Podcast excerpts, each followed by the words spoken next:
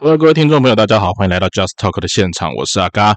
今天这一集呢，跟大家聊的主题是我总算出关了。OK，好啦，就是从过年期间呢，家人确诊，然后呃就开始一路忙忙忙忙忙，然后忙到后来呢，我自己也确诊了，所以整个喉咙的状况并不是很理想。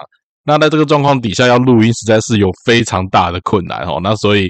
呃，阿嘎就在现在，今天应该理论上是我出关了，哦，就是呃，应该算个隔离的最后一天，好，我们再录一下这一集。那同时呢，也跟大家分享这段时间的一些想法和一些呃感觉啦，哈，等于是跟大家闲聊一下。那我们节目就准备开始喽。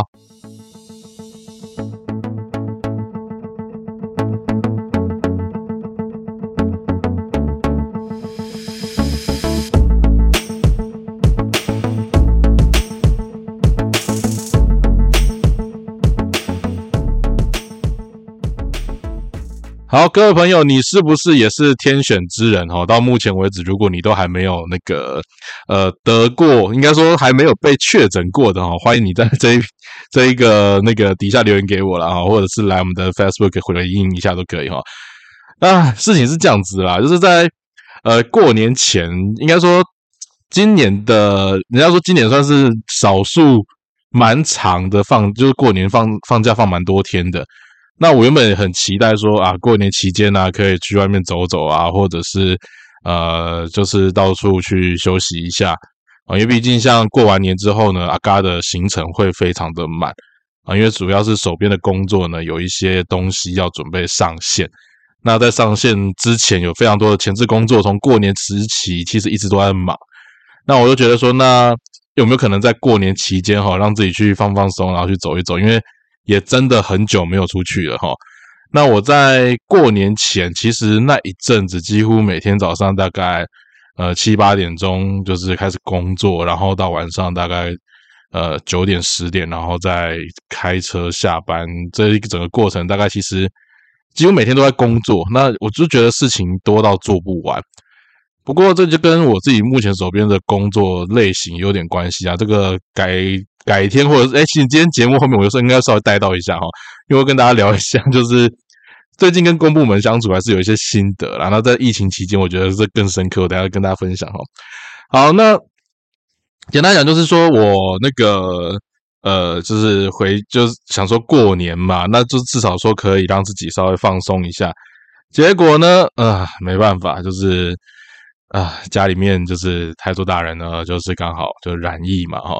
那染疫之后，就是基于 也不是这样讲啦，家人嘛总是要互相照顾，然后在过程当中也是很在意说，呃，家人的身体状况。那我觉得这是蛮令人在意的一件事情哈。那还好啊，这整个过程里面其实就都还是顺顺的过，只是他的症状比较多一点。那蛮有趣的地方是说，对阿嘎来讲，我也以为我应该也蛮快就会中，结果哎还好哎。我个人倒是没什么样，没什么事情哦。那只是说，就是在家人快要出关之前，我就开始去想说打扫一下家里面，因为毕竟真的，你知道家人染疫，你当然不可能跟着出去外面乱跑跑照啊。然后再加上说，呃，其实我原本规划这个过年期间想要去外面走走啊，但是实际上也真的不宜啦。啊，我觉得这个是一个合理的一种付出了哈。那后来就是反正。呃，就是在家人其实要出关的时候，我觉得整个状况都还好，但是我开始有一些呃，其实他的染疫期间，我应该说我完全都没有症状，我就觉得蛮神奇。那时候我就觉得我自己天选，因为有打四剂，然后这过程当中，哎，我不是高端仔，这是一个重点哈。反正我打四季，然后就想说啊，反正呃自己的抵抗力各方面都还不错，所以应该还好吧。反正就是过完年之后就开工。那过完年开工之后，其实就在过年开工前，呃，就过完年开工前，我稍微去做了一下房间的打扫。那其实有关注阿嘎个人 Facebook 的朋友就会知道哈，我过年那次打扫呢，因为呃灰尘粉尘这件事情是本人的致命伤哦，过敏的致命伤，就不打扫还好，一打扫下去哦不得了，整个身体状况就是免疫系统开始大警报，你知道吗？就警报到这整个。流鼻水啊，咳嗽啊，然后疲倦各方面都来哈。然后，但是我那时候还是为了想说，诶，毕竟要确保一切安全嘛，所以还是每天做快筛。那快筛状况都是阴性啊，你放心，我插的很深，鼻孔插的很深，但是真的都是阴性。所以想说，好吧，那既然还是阴性，那还是先去工作再说。可是我恭喜在哦，狼家没克问题了。就是当我开始觉得说，哎，各方面就是过敏症状，因为阿嘎以前哦，只要是过敏症状发生哈，我通常都会病一个月左右的时间啊，那个真的很惨。我身体就是这样子，通常我每年就是一定会有一个，就靠近呃秋冬啊，或者是冬春之际哈，一定会来一次大过敏。然后那次过敏的就绝对是包水饺包好包满，我觉得事情超级多。然后但是重点是这两年其实我都没有经历过大过敏这件事情啊，我还以为自己身体状况变好或者怎样，结果我跟你讲，出来混都是要还的哈。这两年没有发作，一发作不得了，咳到快肺都几乎快喷出来了哈。这是一个真的蛮夸张，但真的很不舒服，非常的不舒服。但是问题是，偏偏我在验的时候，我又都是阴性，这真的是一件很尴尬的事情。那就在呃开工工作了一个礼拜之后，在礼拜五，我印象中工作到礼拜五吧，哈，那礼拜五下午的时候呢，呃，我突然吃东西发现，嗯，没什么味道，怎么会这样子呢？哦，就是很像是口鼻的那个症状，所以因为那一呃，应该说。礼拜四的时候我还依然还是阴性，那礼拜我就发现吃东西怎么吃不出味道，我还以为是我因为过敏啊或什么之类的，让身体状况不好。可是我发现说以前没有这种情形，那他想说该不会中了吧？哦，反正 就是反正去验一下，那结果一验呢，哈哈，恭喜 bingo，好，人家掉了哈，啊掉的不要抖啊，直接拜赖的开始，就是做相相关的在家居隔，然后线上看诊啊，然后拿药啊等等之类的。那我必须说实在的啦，这整个过程当中哦，就是隔离到今天哦，理论上隔离到今天，今天是我的最后一天。那在隔离期间呢，呃，公司的事情因为真的很多啊，所以我真的不太不太敢放心，就是这样子放掉，然后就去去休息。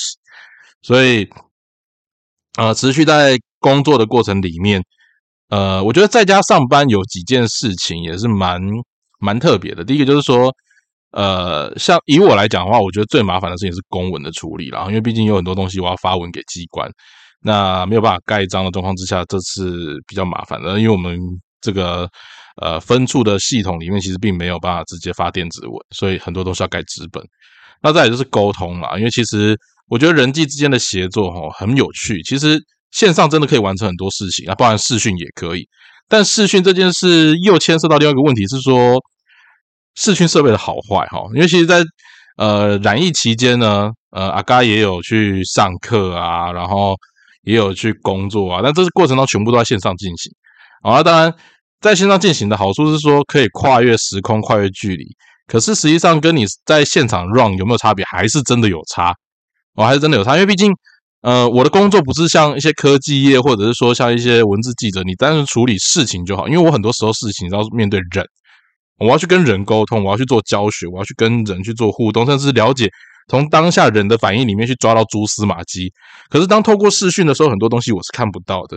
那这个看不到状况之下，呃，在一些讯息的传递上面，我就很明显感觉到它慢了很多。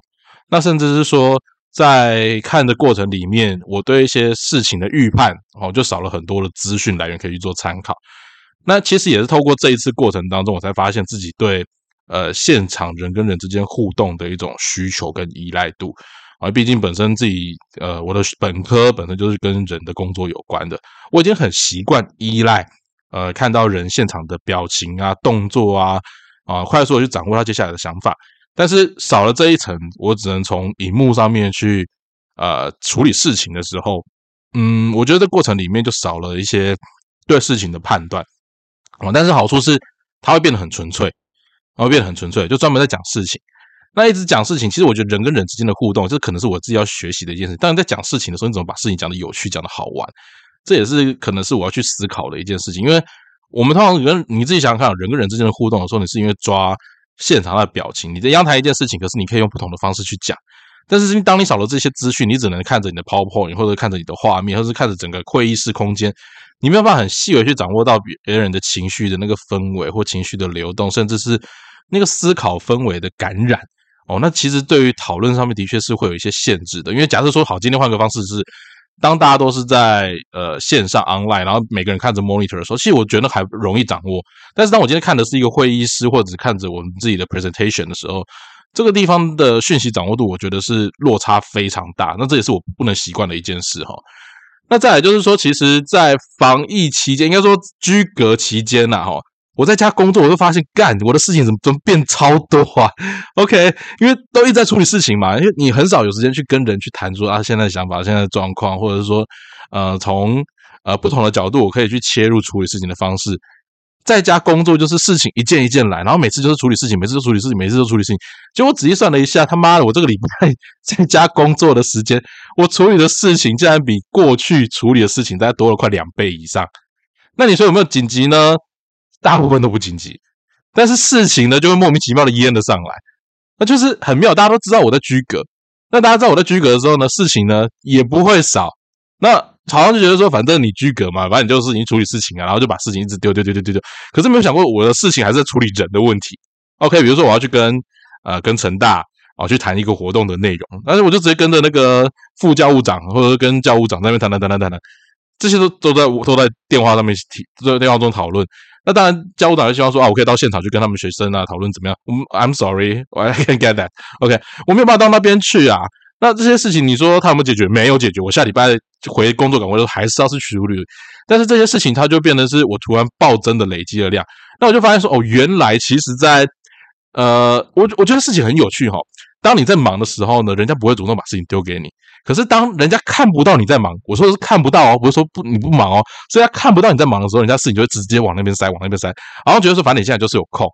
那我就觉得这个过程当中哈，就是居家上班哦，在家上班的时候事情多超多哦，多超多。那我必须说实在啊，这个就还要谈我今天另外讲一个主题，就是。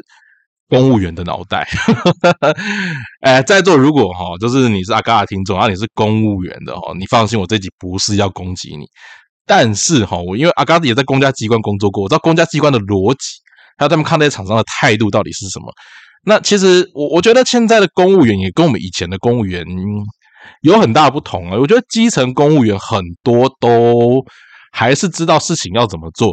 但是哈，我觉得公务员在体制内有一个很大的挑战，就是在于他必须要对于那个主管的妥协，因为毕竟公家单位它一个现实就是说，他没有办法脱离那个科层体制，他在体制里面，他就是必须按照那个你知道，就是上面比如说办事员上面有科员，科员上面有。呃，计政啊，有科长啊，科长上面有副局长、副处长，那上面有局长、处长。OK，Anyway，这些事情都会有啊。但是这过程里面，我都觉得说，呃，其实基层人员我们的目标都是把事情处理好，所以你会想办法去把事情处理完。可是到了科长那个层级哈，或者到了计政那个层级，甚至到了副局长、局长、处长、副处长那些等级，他们思考很多都是政治议题。可是这些政治议题，你说是跟实际上政公共政策的决策品质有没有关系？我觉得非常有关诶。我我就说，其实在思考一件事：我们的公务员，他是不是在考上公务员之后，取得公务员资格之后，他的头脑就停止在成长？因为你自己想想看，他进入了公家体系，他每天都在处理事情。那那些事情呢，就是一件来一件去，一件来一件去。它大部分其实，如果从我们从那个人格特质来讲，R I S E C 和和伦马里面来讲，它 C 型人格很重，因为就是处理事情。你要把事情抓得很细，然后你一定要按照法规来，你一定要按照规则来。哦，当然都是讲正常的公务员，当然有些非法的或不孝的公务员不在我们今天讨论的范围之内。但是，一旦当你到了一个主管的位置，公务员的主管还出讨了叫做嘴。哦，大家在公家机关，或者是你对过公家机关的主管，就知道他们的脑袋就是，他们都不会想一些正途，因为他们都是要，你知道，他们能够往上走，一定是有办法巴结。我不是说全部哦，但是大部分都是有办法巴结，或者能够掌握长官想要的是什么。不然这么多人里面，我怎么升你啊？你就说分数够啊，点数够啊，要升你上来嘛？我跟你讲，一个萝卜一个坑啦，哦，一个萝卜一个坑。有人做了老半辈子，就是顶多到科员或者是到科员，就这样子而已啊。为什么有些人可以到科长？也要这样嘛啊！我跟你讲，不是说呃，有些当然是很有能力就会上去，但还有一些什么很会处理事情，很会杠厂商，很会满足更上层主管不能做的事情的，这些也会上去。OK，所以其实我们在那个跟公家机关相对的时候，哈，因为像阿嘎之前在在公家机关的时候，我也知道。我的上层主管他真的就是有些是专门做政治秀的，而有些呢就是会，我我觉得人哈，因为公家单位他真的相对之下是比较单纯的，啊，人到了那个位置，他有权利的时候，他就会想要帮自己赢点小利。啊，公务员的小利，你说他在体制范围内有个玩小利吗？多的啦，哦，很多啦。厂商该怎么给，厂商该怎么照顾，该怎么安排哦？其实大部分的人都知道，啊，只是说有些厂商哦，有做北 bug，他就不跟你玩这一招。除非你今天是个刚性需求的标案哦，或者说除了你之外，很少人能够做，或者说你这是领业界的领先标杆，那相关的公务员可能就不会去找你玩哦，不会从你这边拿。但他还是会希望你多释放一些利多啦，哈。那像阿刚的经验哦，我真的觉得公务员哦，公家机关哈，你是代表政府出来做事，讲白一点，你也是公仆啦。啊，做人哦，真的要有点诚信的啊。就是其实我们常常发现呐，就是跟公家机关哦合作，最关键是签约这件事情。一旦签约了之后哈，很多事情机关就会按照规则来。啊，这个规则谁的规则？他的规则，文字在那边白纸黑字，他要怎么解释？他掌握最后的话语权，这就是你标政府标你要有的决心跟你要有的意识。OK，所以其实我觉得在面对公家单位的时候，因为其实我我觉得政府体制里面很有趣的地方是，你看啊，这公务员他其实并没有所谓的成本啊，或者是实际上面，呃，你说他们有没有专业背景？可能有。但是跟实际上执行的专业背景考量，它跟民间厂商一定想的不一样。它有更多时候，它必须从你当然说政府单位做事情不能单纯从利益的角度去着手，可是你总是要评估一个政策的效益跟政策品质吧。我们在做，我我其实觉得台湾哈，在很多公共政策决策品质上面说，很少人去检视那个政策到底好或不好。原因为什么？因为公务员是一个铁饭碗。除非他今天作奸犯科，除非他今天违法违纪，否则他做出来再怎么糟糕的决策品质，你都不能拿他怎么样。这是台湾的另外一个悲哀啊！我说台湾台湾的悲哀。另外一个部分是主计治国嘛，这有机会我们再聊这件事情。主计治国也是大家可以谈很多事情，你不要以为你官大就了不起，主计说不行就一切不行了。好，那我们所以回过头来再谈一件事情，就是说，当今天很多的我们在所以啊，刚才处理这个标案的过程当中，我也在处理标案执行。我在做这些专案的时候，我最在意的事情就是当签约之后，一个机关的诚信啊。那我觉得哈，一个机关的诚信，就当看他对这个态这个案子的态度，以及他对这个案子的专业度是如何。这个真的是一览无遗，这躲都躲不掉。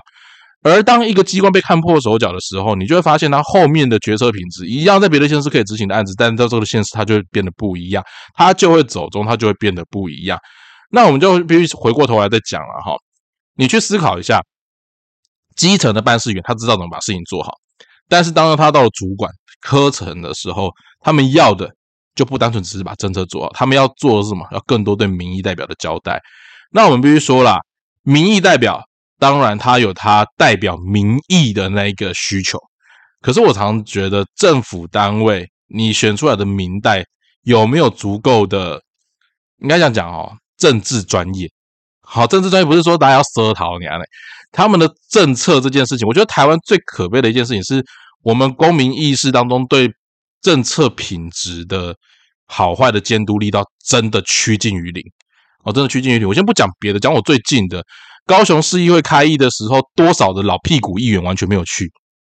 你自己去看一下，那你再去看一下你自己所在的县市议会开议的时候，哪些县市的议会议员都有到，哪些议员几乎都没到。都在跑红包场啊？请问一下，我们选出来的代议士是这种程度，代议士是这种品质，然后你今天好，你要求他成为一个公共政策的一个监督者，他有什么能力去监督？这是另外一个问题呀，啊，你知道吗？其实行政。应该说，地方的基层官员，他会对于民意代表，他会战战兢兢，因为他都需要去应付他。甚至你会变成说，很多的政策，我最后其实是回应民代的需求而已。要不然我当，因为你很现实嘛，议会要不要通过你预算是最关键的。那议会通过你预算，你要不要给一些扣打给给那个明代？要嘛。但问题是，你的公共政策品质如果全部都只是留给明代，那其实你的整个。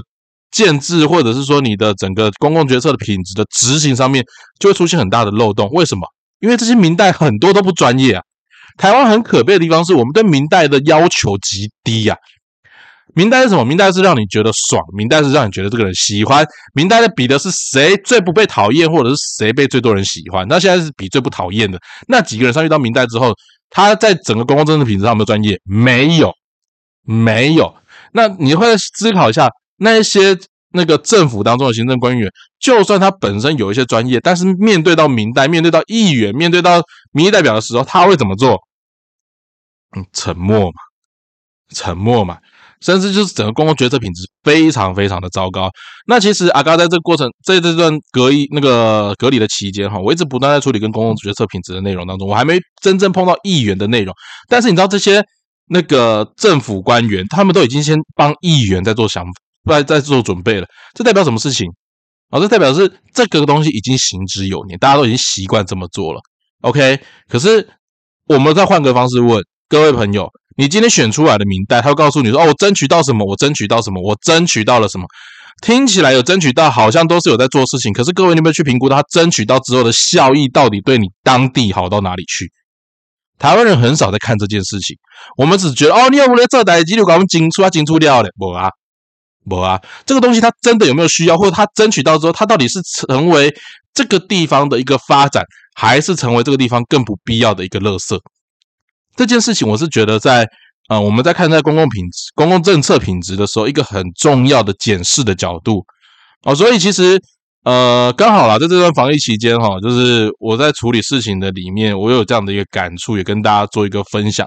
那最重要的一件事情哦，在节目快结束之前，跟大家分享一下，就是呃，我我会觉得啦，透过这一集哈，我也想要做个简单的呼吁，就是大家在。呃，你在跟你的民代地方上面的民意代表跟要求的时候，你我觉得你可以仔细再去看一下，因为毕竟呃，今年选举选完了嘛，接下来选立委嘛，你先可以去看一下他们接下来在公共政策品质上面决策上面到底是做了什么样子。无为已完吼，做个大细声啦，啊，但是大细声了嘞，话了了嘞，那民家可以来那么录音啊，哦，这真的很现实，因为他们要是什么，要对选民有交代嘛，啊，可是各位选民，你要做的事情，你到底是？我我觉得这是一环扣一环的啦，哈，所以你对明代的监督只是监督到他要怎么样，他要做给到什么程度，他做到只要说哦，我有帮你争取到了，那就可以了。你是这么容易被敷衍吗？还是你真的有能力去监督说，哎，我这个政策到底好或坏？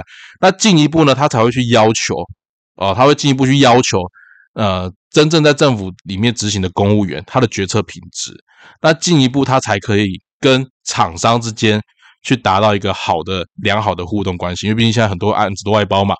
那政府自己做的案子，你仔细看，政府自己做的案子大部分都很失败哦，大部分都很失败。那他委托给厂商，可是政府通常也不太考虑厂商的利润，那厂商就只能跟你怎么样？厂商就跟你玩了，厂商就跟你藏啊。那有一些比较憨厚老实的厂商，他就是白痴嘛。哦，我就我就我觉得最后一个很现实的事情哦，当今天厂商都照规矩来说。政府单位不会跟你客气，他会尽可能的凹你。但是当今天厂商呢狡猾奸诈，开始会藏钱，会开始把一些东西福报的时候，政府单位对你反而比较客气。那所以请问一下，你要当奸商还是要当好商人？